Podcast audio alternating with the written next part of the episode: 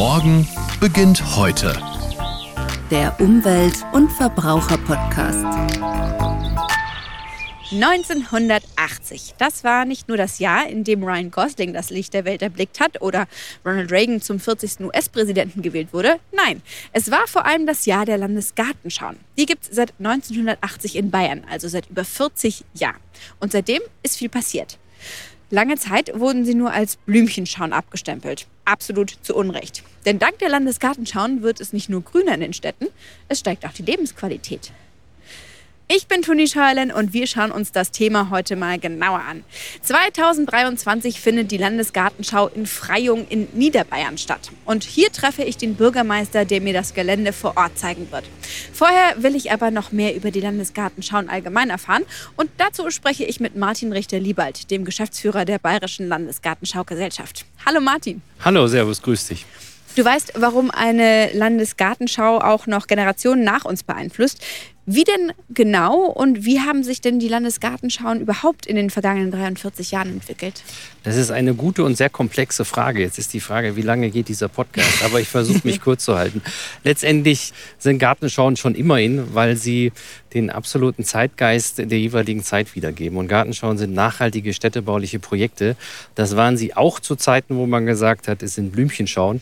Aber heute ist einfach der Städtebau und das Nachhaltige wesentlich mehr in den Fokus gerückt. Und das macht es aus. Es bleibt was für den Bürger, für die Stadt vor Ort. Wie oft finden denn die Landesgartenschauen in Bayern statt? Und welche Städte dürfen Sie eigentlich ausrichten? Die erste Frage geht ganz schnell. Jedes Jahr finden bayerische Landesgartenschauen statt, nach einer Corona-Pause, die wir hatten die letzten Jahre. Und die Auswahl, das ist etwas auch wieder komplexer. Wir haben ein sehr komplexes umfangreiches Verfahren aufgerufen, mit dem ich persönlich und wir als Bayerische Gartenschaugesellschaft mit über 40 Kommunen in Kontakt waren. Daraus haben wir 17 in der engeren Wahl ausgewählt.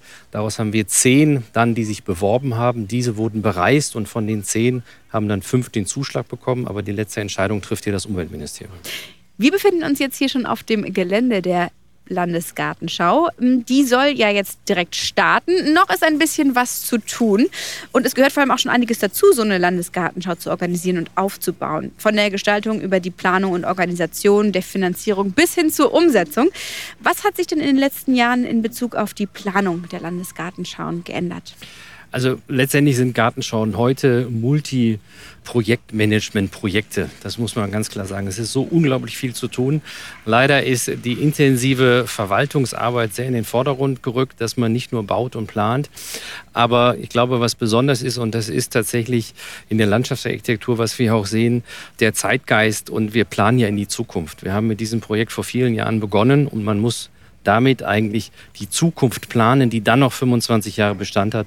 Und ich glaube, das ist das Besondere auch in dem Prozess des Plans. Du hast es gerade schon angesprochen. In vielen bayerischen Städten gibt es ja einen großen Bedarf, um städtebauliche Fehlentwicklungen auszugleichen und gleichzeitig mit mehr Grün die Lebensqualität für die Menschen in den Städten zu verbessern. Also zum Beispiel autofreie Park- und Grünanlagen zu gestalten oder das Rad- und Fußwegenetz auszubauen. Verbesserungen gab es schon in der ein oder anderen Stadt und zwar dank der Landesgartenschauen. Die tragen ja auch erheblich dazu bei, den Freizeit- und Erholungswert in Städten zu verbessern. Wie gelingt es denn, unsere Städte grüner und idyllischer zu gestalten und damit zukunftsfähig zu machen? Wie viel kostet sowas und wie kann das organisationstechnisch überhaupt umgesetzt werden? Das ist wieder eine super Frage, denn ich habe vor einigen Jahren einen Zukunftsforscher kennengelernt und der hat gesagt, geben Sie bei Landesgartenschauen alte Denkmuster auf, um die Zukunft zu gestalten. Und ich finde, das bringt es unglaublich auf den Punkt. Und das muss man in jedem Handeln eigentlich, glaube ich, permanent machen. Das muss der Bürgermeister machen, der Aufsichtsrat und das gesamte Gremium, was mit dieser komplexen Aufgabe befasst ist. Zu den Kosten, das ist sehr individuell. Jedes Projekt und jede Gartenschau ist hier einmalig. Wir kriegen eine tolle Förderung äh, aus dem Umweltministerium und aus der EU. Und letztendlich muss man auch hier sagen, für das, was wir früher, und da sage ich durchaus vor fünf Jahren noch Gartenschauen realisieren konnten, das geht heute überhaupt nicht mehr. Wir sind hier in anderen Bereichen. Und vor allem, wenn wir jetzt Gartenschauen, die wir bis 32 vergeben haben, in die Zukunft planen, müssen wir auch die Finanzierung neu überdenken. Wir reden hier tatsächlich, wenn ich in die Gartenschau Furt im Wald schaue, da weiß ich, da ist ein Gesamtinvestitionsvolumen von weit über 20 Millionen Euro. Wow, okay, das ist eine Menge. Wir erleben ja immer häufiger Hitzesommer, extreme Trockenheit, dazwischen aber auch extreme Starkregenereignisse. Wir stecken also mittendrin in der Klimakrise. Kein Wunder also, dass auch das Thema bei den Landesgartenschauen ist. Beim Bau wird zum Beispiel auf Versickerungsflächen geachtet. Aber das ist, glaube ich, nicht das Einzige, worauf geachtet wird, richtig? Nein, letztendlich versuchen wir in fast allem nachhaltig zu sein. Und das auch nicht erst seit diesem Jahr, sondern seit vielen Jahren. Ein großes Thema ist natürlich auch die Verwendung von Torf, dass wir versuchen, nicht nur in den Gartenbaubetrieben torffrei zu arbeiten, sondern auch vor allem vor Ort. Ich glaube, das ist ein ganz wichtiger Beitrag. Und alles, was wir hier machen, auch wenn wir EU-weit ausschreiben müssen, alle Baumaßnahmen, ist das eine extreme Regionalförderung. Also, dass die Firmen, die vor Ort tätig sind, aus der Region kommen, aus der Stadt kommen, letztendlich da für die örtliche Wirtschaft auch was stattfindet, aber vor allem keine langen Transportwege, Materialien, die vor Ort anfallen, abgebaut werden und auch hier vor Ort wieder verwendet werden. Und das Gleiche gilt für Dinge, die immer wieder verwendet werden. So zum Beispiel auch der Pavillon vom Umweltministerium, der auf der nächsten Gartenschau sein wird. Aber wir haben auch hier ganz banale Sonnenschirme, ich glaube, die seit über zehn Jahren von einer Gartenschau zur anderen wandern und nicht jedes Jahr neu gekauft werden. Also, wir können festhalten, Landesgartenschauen sind am Ende wirklich viel mehr als nur Blümchenschauen. Sie sind Zukunft, sie sind lokale Investitionen. Vielen Dank, Martin, dass du uns da mal einen tieferen Einblick gegeben hast. Sehr gerne, war mir eine Freude. Danke.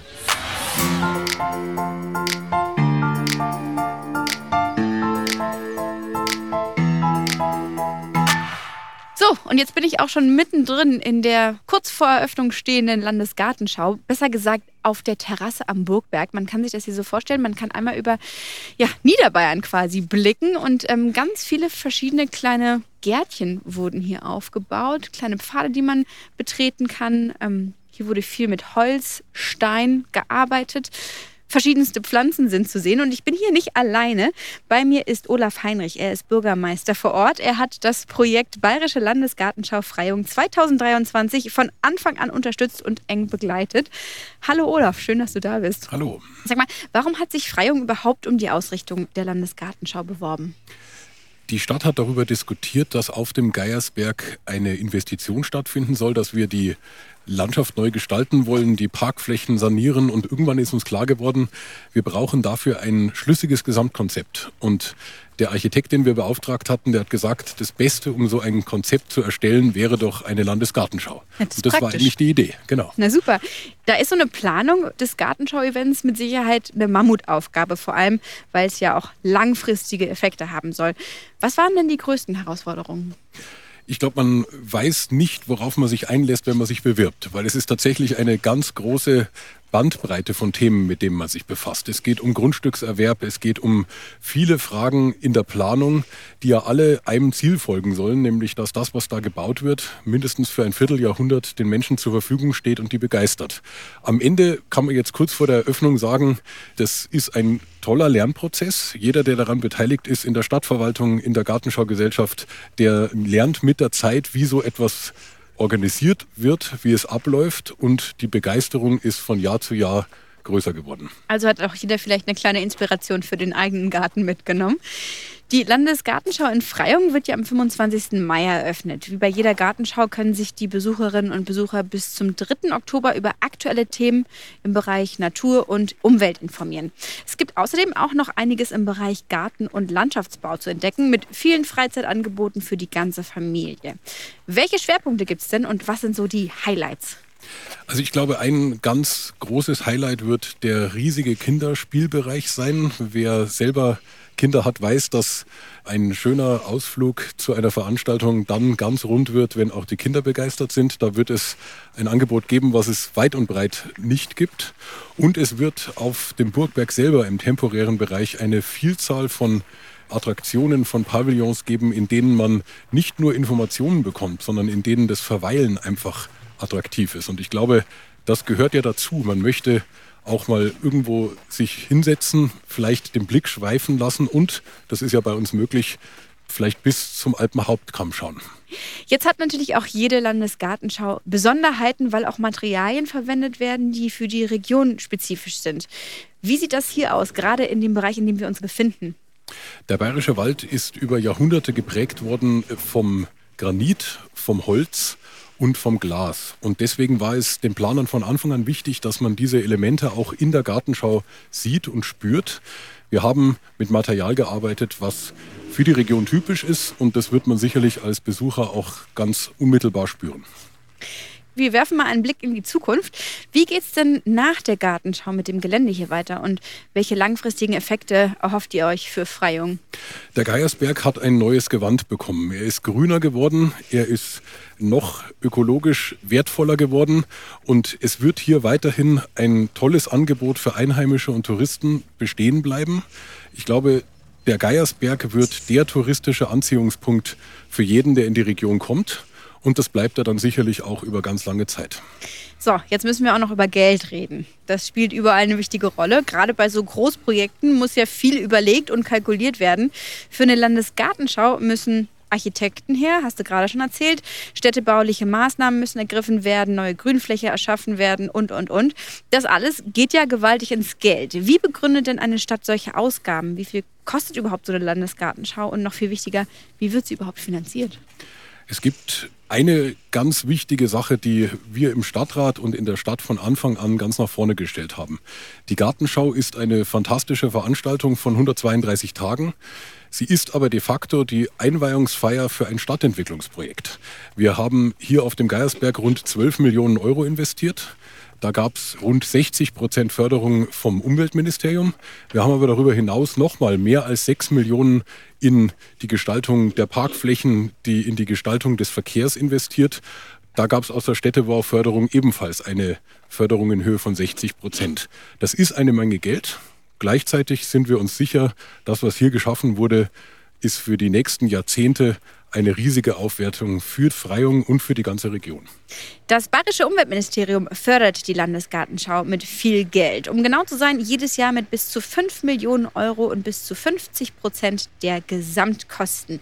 Warum dafür so viel Geld in die Hand genommen wird, das fragen wir jetzt direkt den Staatsminister für Umwelt und Verbraucherschutz, Thorsten Glauber. Hallo Thorsten. Hallo Toni. Warum sind denn Landesgartenschauen für das Umweltministerium so wichtig? Schön, dass du mit in den Bayerischen Wald gekommen bist, hier nach Frei und Grafenau. Denn die nächste Landesgartenschau findet eben hier statt und wir stehen hier am Geiersberg und schauen in den Bayerischen Wald hinaus in eine wunderschöne Landschaft und die Landesgartenschauen in Bayern sind im Prinzip kommunal Stadtentwicklung. Sie sind Juwele danach auch. Jetzt geht ja die Gartenschau bis zum Oktober.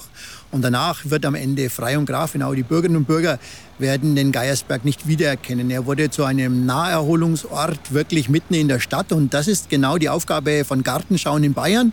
Und deshalb investiert auch der Freistaat mit, damit die Kommunen, die Städte auch blühend und am Ende Erlebnisorte bleiben, dass sie hochwassergeschützt sind.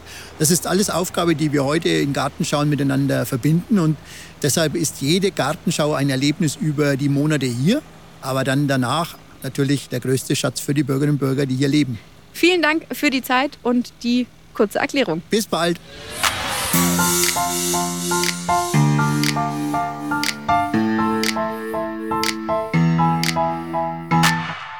Klimaschutz, gesellschaftsrelevante Themen, eine langlebige, positive Veränderung der Stadt und die Finanzierung eines Großprojekts. Das alles sind ja Themen, die jede Landesgartenschau aufgreift.